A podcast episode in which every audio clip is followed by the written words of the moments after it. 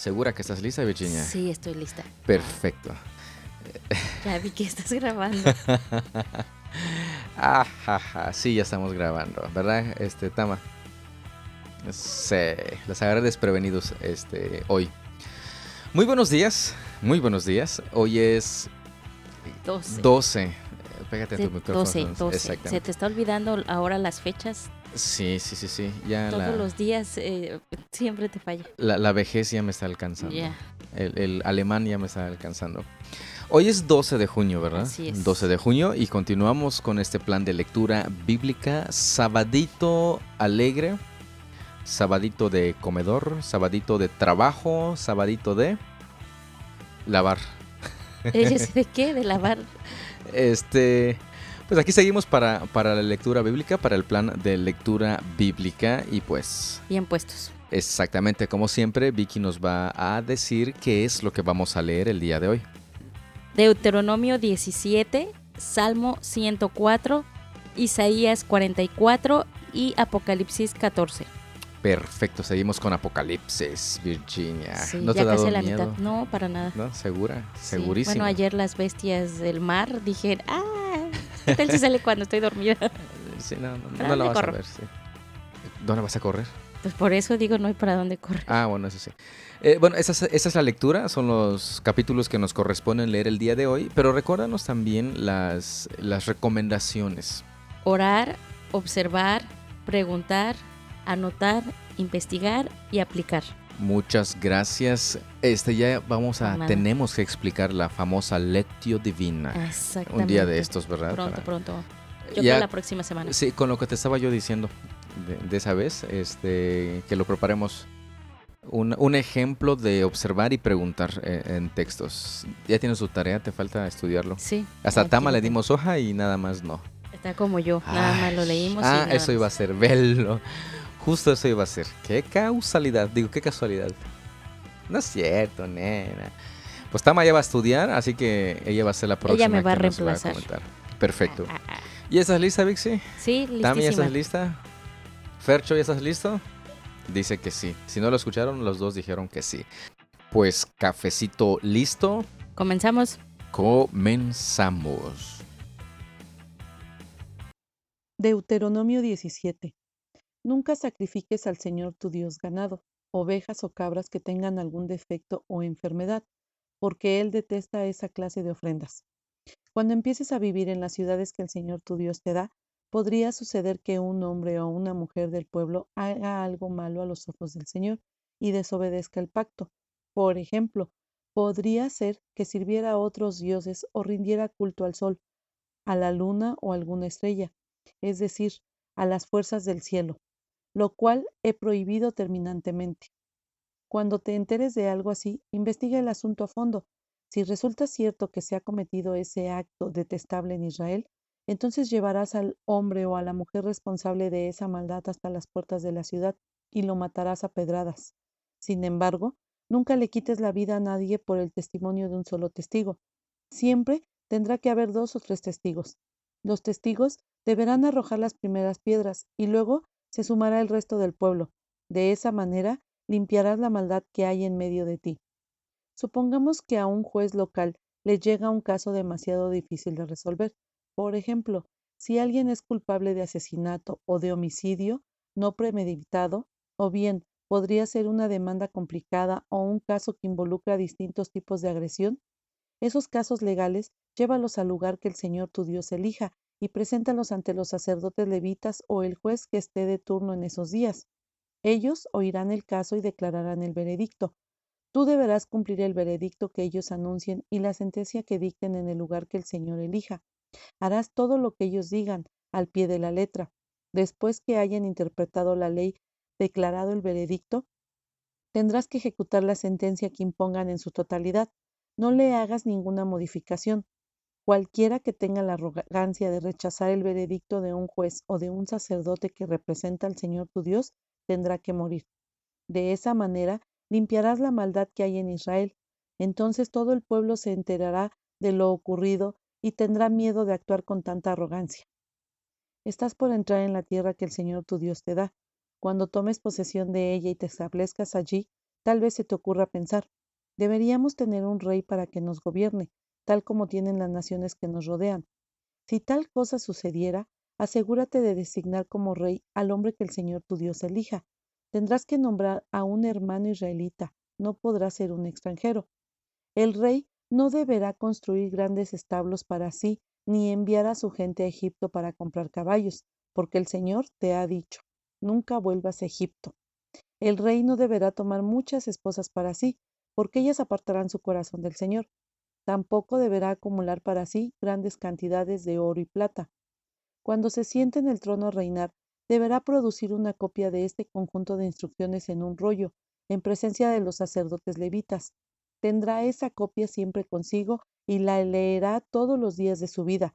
De esa manera aprenderá a temer al Señor su Dios, al obedecer todas las condiciones de esta serie de instrucciones y decretos. La lectura diaria impedirá que se vuelva orgulloso y actúe como si fuera superior al resto de sus compatriotas, y también impedirá que sea parte de los mandatos en lo más mínimo. Además, será una garantía de que él y sus descendientes reinarán por muchas generaciones en Israel. En este capítulo continuamos leyendo todos estos mandamientos que el Señor le ha dado a su pueblo. Y en este caso encontramos este, los juicios que se tienen que hacer a las personas que han cometido algún pecado. Pero fíjense que algo bien importante aquí es que esos pecados llevan a, la muerte. Está hablando de, de este, pecados este, detestables ante el Señor y difíciles también. En este capítulo también vemos que la paga del pecado es muerte. Es bien interesante, pero no se hace todo esto sin justicia. Todo esto se lleva ante el juez que juzgará precisamente los pecados de cada uno de, estas personas. Note también que hay una advertencia seria también en contra de la idolatría.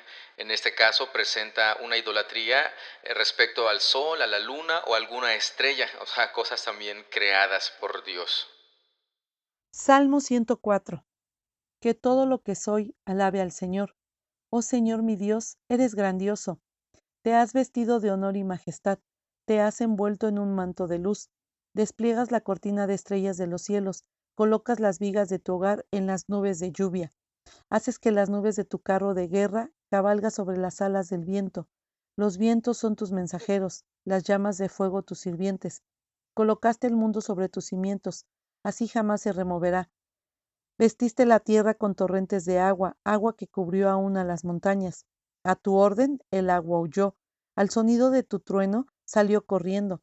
Las montañas se elevaron y los valles se hundieron hasta el nivel que tú decretaste. Después fijaste un límite para los mares, para que nunca más cubrieran la tierra. Tú haces que los manantiales viertan agua en los barrancos, para que los arroyos broten con fuerza y desciendan desde las montañas. Proveen agua a todos los animales, y los burros salvajes sacian su sed. Las aves hacen sus nidos junto a los arroyos y cantan entre las ramas de los árboles. Desde tu hogar celestial envías lluvia sobre las montañas y colmas la tierra con el fruto de tus obras. Haces crecer el pasto para los animales y las plantas para el uso de la gente. Les permites producir alimento con el fruto de la tierra, vino para que se alegren, aceite de oliva para aliviarles la piel y pan para que se fortalezcan. Los árboles del Señor están bien cuidados, los cedros del Líbano que plantó, allí hacen sus nidos las aves, y en los cipreses las cigüeñas hacen su hogar. En lo alto de las montañas viven las cabras salvajes, y las rocas forman un refugio para los demanes. Creaste la luna para que marcara las estaciones, y el sol sabe cuándo ponerse. Envías la oscuridad y se hace de noche, la hora en que merodean los animales del bosque. Los leones jóvenes rugen por su presa, acechan en busca del alimento que Dios les provee. Al amanecer, se escabullen y se meten en sus guaridas para descansar. Entonces la gente sale a trabajar y realiza sus labores hasta el anochecer. Oh Señor, cuánta variedad de cosas has creado. Las hiciste todas con tu sabiduría. La tierra está repleta de tus criaturas. Allí está el océano, ancho e inmenso, rebosando de toda clase de vida, especies tanto grandes como pequeñas. Miren los barcos que pasan navegando, y al leviatán al cual hiciste para que juegue en el mar. Todos dependen de ti para recibir el alimento según su necesidad. Cuando tú lo provees, ellos lo recogen. Abres tu mano para alimentarlos y quedan sumamente satisfechos. Pero si te alejas de ellos, se llenan de pánico. Cuando les quitas el aliento, mueren y vuelven otra vez al polvo. Cuando les das tu aliento, se genera la vida y renuevas la faz de la tierra. Que la gloria del Señor continúe para siempre. El Señor se deleita en todo lo que ha creado. La tierra tiembla ante su mirada, las montañas humean cuando las toca. Cantaré al Señor mientras viva, alabaré a mi Dios hasta mi último suspiro. Que todos mis pensamientos le agraden, porque me alegro en el Señor. Que todos los pecadores desaparezcan de la faz de la tierra, que dejen de existir para siempre los perversos, que todo lo que soy alabe al Señor. Alabado sea el Señor. Como usted ha notado, continuamos con estos salmos de alabanza y en este caso no muy diferente a los salmos anteriores. El salmista alabe al, alaba al Señor. Primeramente inicia diciendo que todo lo que soy alabe al Señor, para después describir quién es el quién es el Señor, quién es Dios, qué es lo que hace, su poder, su majestad. Y eso es bien importante e interesante porque está alabando a Dios tal cual Dios es, no lo que piensa o cree que es, sino lo que él ya ha comprobado que Dios es, que ha vivido de manera personal este, esa majestad, esa gloria, ese Dios a quien nosotros también alabamos. Posteriormente y al final del, del capítulo dice que todo lo que soy alabe al Señor, alabado sea el Señor. Inicia diciendo que todo lo que es va a alabar al Señor y concluye de esa misma manera. Y entre esas dos frases está la descripción de quién es Dios, lo que ha hecho. Isaías 44. Ahora, escúchame, Jacob mi siervo, Israel mi elegido. El Señor que te hizo y que te ayuda dice, No tengas miedo, oh Jacob, siervo mío, mi amado Israel, mi elegido, pues derramaré agua para calmar tu sed y para regar tus campos resecos. Derramaré mi espíritu sobre tus descendientes y mi bendición sobre tus hijos. Prosperarán como la hierba bien regada, como sauces en la ribera de un río. Algunos dirán con orgullo, yo le pertenezco al Señor. Otros dirán, soy descendiente de Jacob. Algunos escribirán el nombre del Señor en sus manos y tomarán para sí el nombre de Israel. Esto dice el Señor, el Rey y Redentor de Israel, el Señor de los ejércitos celestiales. Yo soy el primero y el último, no hay otro Dios. ¿Quién es como yo? Que se presente y les demuestre su poder, que haga lo que yo he hecho desde tiempos antiguos, cuando establecí a un pueblo y expliqué su futuro. No tiemblen, no tengan miedo, ¿Acaso no proclamé mis propósitos para ustedes hace mucho tiempo? Ustedes son mis testigos. ¿Hay algún otro Dios? No, no hay otra roca, ni una sola. Qué necios son los que fabrican ídolos. Esos objetos tan apreciados en realidad no valen nada. Los que adoran ídolos no saben esto, así que todos terminan avergonzados. ¿Quién, sino un tonto, se haría su propio Dios? ¿Un ídolo que no puede ayudarlo en nada? Los que rinden culto a ídolos caerán en la deshonra junto con todos esos artesanos simples humanos que se declaran capaces de fabricar un dios. Tal vez unan sus fuerzas, pero estarán unidos en el terror y la vergüenza. El herrero se ubica frente a su fragua para hacer una herramienta afilada, martillándola y dándole forma con todas sus fuerzas. Su trabajo le da hambre y se siente débil, le da sed y se siente desmayar. Después, el tallador mide un bloque de madera y sobre él traza un diseño, trabaja con el cincel y el cepillo y lo talla formando una figura humana, le da belleza humana y lo pone con un pequeño santuario, corta cedros, escoge cipreses y robles, planta pinos en el bosque para que la lluvia los alimente, luego usa parte de la madera para hacer fuego y con esto se calienta y hornea su pan. Después, aunque parezca increíble, toma lo que queda y se hace un dios para rendirle culto, hace un ídolo y se inclina ante él, quema parte del árbol para asar la carne y para darse calor. Dice, ah, qué bien se siente uno con este fuego. Luego toma lo que queda y hace su Dios, un ídolo tallado. Cae de rodillas ante el ídolo, le rinde culto y le reza. Rescátame, le dice, tú eres mi Dios. Cuánta estupidez y cuánta ignorancia. Tienen los ojos cerrados y no pueden ver, tienen la mente cerrada y no pueden pensar. La persona que hizo el ídolo nunca se detiene a reflexionar. Vaya, es solo un pedazo de madera. Quemé la mitad para tener calor y la usé para cocer el pan y asar la carne. ¿Cómo es posible que lo que queda sea un dios? ¿Acaso debo inclinarme a rendir culto a un pedazo de madera? El pobre iluso se alimenta de cenizas, confía en algo que no puede ayudarlo en absoluto. Sin embargo, no es capaz de preguntarse, ¿este ídolo que tengo en la mano no será una mentira? Presta atención, oh Jacob, porque tú eres mi siervo, oh Israel. Yo, el Señor, te hice y no te olvidaré. He disipado tus pecados como una nube y tus ofensas como la niebla de la mañana. Vuelve a mí, porque yo pagué el precio para ponerte en libertad. Canten, oh cielos, porque el Señor ha hecho algo tan maravilloso. Griten de júbilo, oh profundidades de la tierra.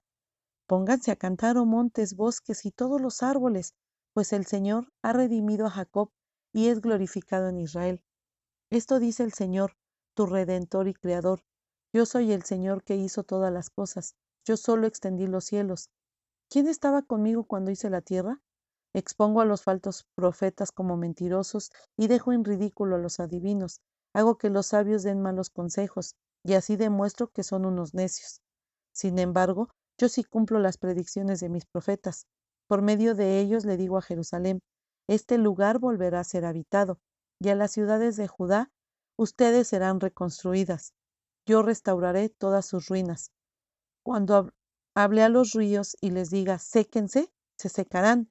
Cuando diga de Ciro, Él es mi pastor, sin falta Él hará lo que yo digo, Él ordenará, reconstruyan Jerusalén y dirá, restauren el templo.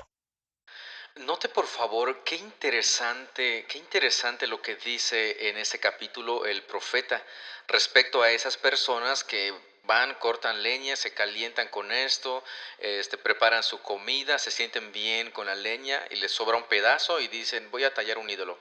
Lo hacen bonito, atractivo, hermoso y dicen, este, ah, sálvame. Eh, pues está hablando prácticamente como las, las palabras que utiliza aquí el, el, el escritor en el verso 18. Cuánta estupidez y cuánta ignorancia al adorar otros ídolos. Pues actualmente ciertamente no todos tienen ídolos de madera o de barro hechos por ellos mismos, pero hay diferentes ídolos aún más peligrosos y más sutiles. Dinero, comodidades, sexo, familia, etcétera, etcétera. Y nos sentimos bien con eso y decimos, ah, ¿qué haría yo sin dinero? ¿Qué haría yo sin comodidades? ¿Qué haría yo sin mi familia? Miren todo lo que he logrado, miren todo lo que he acumulado. Y entonces es idolatría también. Pero eso casi no lo notamos, casi no lo vemos y menos los consideramos como ídolos. Pero eso pueden llegar a ser. Si lo amamos más que a Dios, es un ídolo. Si ocupa el lugar que debe de tener Dios en nuestra vida, es un ídolo. Apocalipsis 14. Luego vi al Cordero de pie sobre el monte Sión, y con él había ciento cuarenta y cuatro mil que tenían el nombre del Cordero y el de su Padre escrito en la frente. Y oí un sonido que venía del cielo. Era como el rugido de grandes olas del mar o el retumbar de fuertes truenos. Parecía el sonido de muchos arpistas tocando juntos. Ese gran coro entonaba un nuevo canto maravilloso delante del trono de Dios y delante de los cuatro seres vivientes y los veinticuatro ancianos. Nadie podía aprender ese canto aparte de los ciento cuarenta y cuatro mil que habían sido rescatados de la tierra. Ellos se han mantenido tan puros como vírgenes, y son los que siguen al Cordero donde quiera que va. Han sido comparados de entre los pueblos de la tierra como ofrenda especial para Dios y para el Cordero. Ellos no han dicho mentiras y son intachables. Y vi a otro ángel que volaba por el cielo y llevaba la eterna buena noticia para proclamarla a los que pertenecen a este mundo, a todo pueblo y toda nación, tribu y lengua. Teman a Dios, gritaba, denle gloria a Él, porque ha llegado el tiempo en que se ocupe su lugar como juez. Adoren al que hizo los cielos, la tierra, el mar y todos los manantiales de agua. Luego, otro ángel lo siguió por el cielo mientras gritaba, Babilonia ha caído, cayó esa gran ciudad, porque hizo que todas las naciones del mundo bebieran el vino de su apasionada inmoralidad. Después, un tercer ángel los siguió mientras gritaba, Todo el que adore a la bestia y a su estatua, o acepte su marca en la frente o en la mano, tendrá que beber el vino de la ira de Dios, que se ha servido sin diluir en la copa del furor de Dios. Ellos serán atormentados con fuego y azufre ardiente en presencia de los ángeles santos y del Cordero. El humo de su tormento subirá por siempre jamás, y no tendrá alivio ni de día ni de noche, porque adoraron a la bestia y a su estatua, y aceptaron la marca de su nombre. Esto significa que el pueblo de Dios tiene que soportar la persecución con paciencia, obedeciendo sus mandamientos y manteniendo la fe en Jesús. Y oí una voz del cielo que decía, escribe lo siguiente, benditos son los que ahora en adelante mueran en el Señor. El Espíritu dice, sí, ellos son en verdad benditos, porque descansarán de su arduo trabajo, pues sus buenas acciones lo siguen. Entonces vi una nube blanca, y sentado en la nube estaba alguien parecido al Hijo del Hombre. Tenía una corona de oro en la cabeza y en la mano una hoz afilada. Entonces vino otro ángel desde el templo y le gritó al que estaba sentado en la nube, Da rienda suelta a la hoz, porque ha llegado el tiempo para cosechar. Ya está madura la cosecha en la tierra. Y el que estaba sentado en la nube pasó la hoz sobre la tierra, y toda la tierra fue cosechada. Después vino otro ángel desde el templo que está en el cielo, y él también tenía una hoz afilada. Luego otro ángel que tenía poder para destruir con fuego, vino desde el altar y le gritó al ángel que tenía la hoz afilada, Pasa ahora tu hoz y junta los racimos de los viñedos de la tierra, porque las uvas ya están maduras para el juicio. Así que el ángel pasó su hoz sobre la tierra y echó las uvas en el gran lagar de la ira de Dios. Las uvas fueron pisadas en el lagar fuera de la ciudad, y del lagar brotó un río de sangre de unos trescientos kilómetros de largo y de una altura que llegaba a los frenos de un caballo.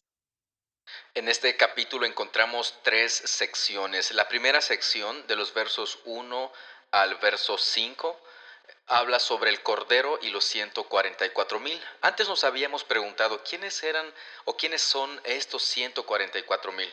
Pues precisamente nos lo explica a partir del versículo 3, versículo 4 y versículo 5. Dice, ellos se han mantenido tan puros como vírgenes. ¿Quiénes? Los 144 mil.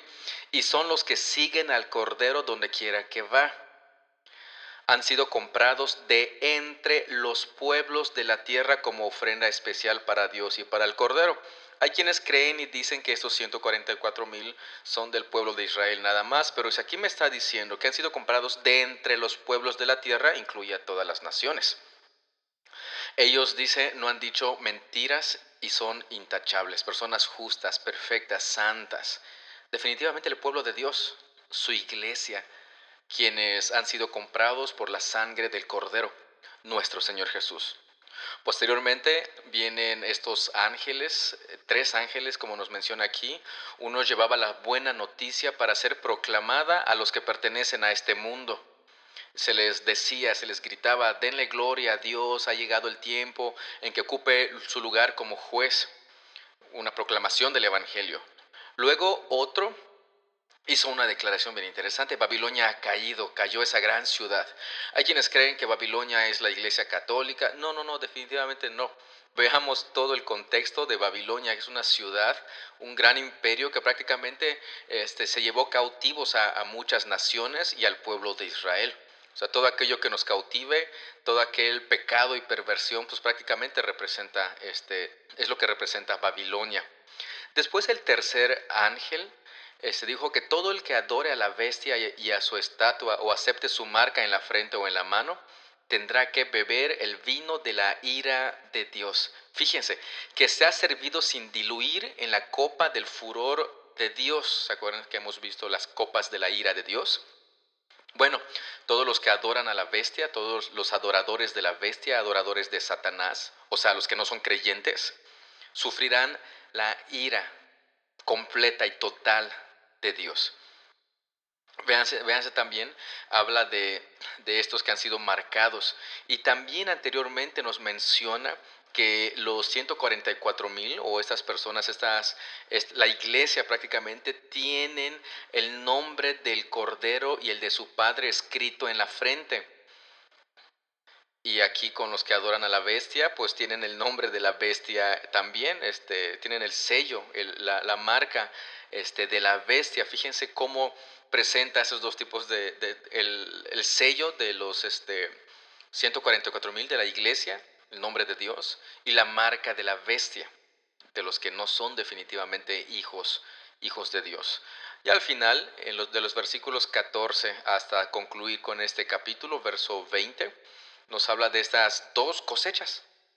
Uno dice el que está sentado en esta nube blanca, sentado en esta nube pasó la hoz y obviamente eso significa cosecha.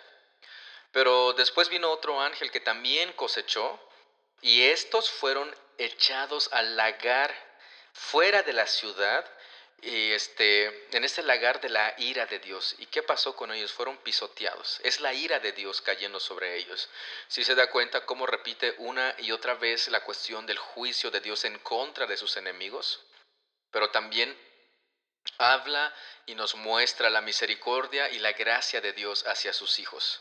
Aún estamos a tiempo de creer en Él. Aún estamos a tiempo de rendirnos ante Él, de entregar nuestra vida completa a nuestro Rey de Reyes, Señor de Señores. ¿Lo ha hecho usted?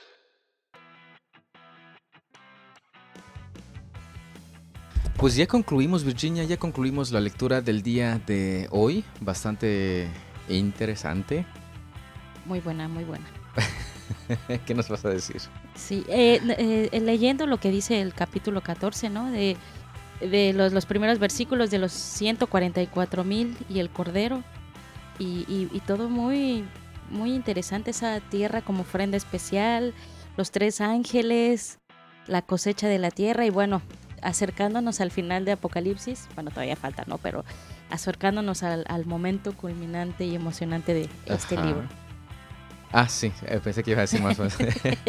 sí, sí, sí, estamos llegando a, ese punto muy, muy bueno, bastante interesante. No sé qué le ha parecido a usted esta, este libro y le estamos dando un poquito más de énfasis a este libro, pues porque es uno de los libros, este, ¿cómo se podría decir?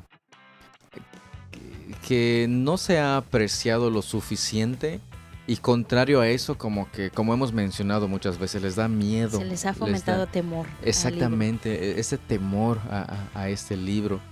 Y este, pues, como hemos estado viendo, no es temor. Bueno, si no eres creyente, pues sí, tiembla. Y pídele a las montañas que caigan sobre ti, como decía en los capítulos anteriores. Pero si eres creyente, es esperanza, consuelo y alegría incluso al final deberíamos de estar clamando, como dice este el último capítulo de, Apocalipsis, en los últimos versículos. Eh, la iglesia dice, ven, Señor Jesús. Y creo que no muchos que se hacen llamar o dicen creyentes dicen, ven Señor Jesús. Y deberíamos como creyentes genuinos de clamar por eso, desear que, que, que venga ya nuestro Señor Jesucristo, este, ya por nosotros. Pero sí he escuchado de alguna, en algún momento de alguna persona que dijo, ¿sabes qué? Pues es que hasta que pasen los 15 años de mi hija, ya compré las cosas y, ya encargué el vestido y si viene el Señor, ¿qué va a pasar con todo eso? Híjole, así como que... Chispales. Pero bueno, bueno hay cosas que tenemos que aprender. Claro. Este, y que tenemos que enseñar también. Y más importante, leer nuestra, nuestra Biblia, la palabra de nuestro Dios, pues para poder desearle más que cualquier otra cosa. ¿Algo más que nos quieras comentar, Vixie? Simplemente eso que dijiste, aprender. Eh, acabas de decir una palabra clave, aprender más de nuestro Señor Jesucristo y pues obviamente vamos a poder ver de otra manera lo que nos dejó en las escrituras porque pues cuando vamos conociéndole, cuando vamos aprendiendo más de Él, pues ahora sí como que las cosas se van aclarando más en nuestra a veces mente limitada y entonces vamos conociendo a ese Dios al cual adoramos, ¿no? Definitivamente, exactamente. Es conocerle, así como mencionas, es conocerle porque no es lo mismo asistir a la iglesia o leer la Biblia y solamente leerlo como, ah, ya hice mi devocional, ya leí un capítulo diario y pues ya, no, e-, es conocerle, esa es nuestra intención y nuestro deseo. Conocerle más. Que se queme la ardilla. Ahora que se me quema la ardilla, ah, su macha. Acabo creo hasta con dolor de cabeza, pero ya voy entendiendo, ya voy agarrándole más la. Sí, la es, onda. es, es lo que necesitamos. Y sí, sí. Te chilla la ardilla, iba a decir, ¿no? no, no. No. Corre la ardilla. No, no Sí, me sí, sí, chilla, corre la ardilla. Este, Te pues, este, em, esa es una expresión que aprendí estando en la Ciudad de México, donde conocí a Virginia. Cuando des- dicen le chilla la ardilla es porque pues le hace falta un poco de desodorante. Aquí en Yucatán diríamos en el chic, pero sería en la axila para que los que no entienden maya sepan. Pero bueno, ya estamos hablando de ardillas chillando, de, de chic y de clases de maya. Pues creo que nos despedimos, ¿verdad? Así es. Bueno, nos ya. despedimos el día de, de- de hoy. Eh, nos seguimos escuchando mañana. Eh, se cuídese un montón. Eh, seguimos en contacto. Recuerde enviarnos sus observaciones. Hasta mañana. Hasta luego.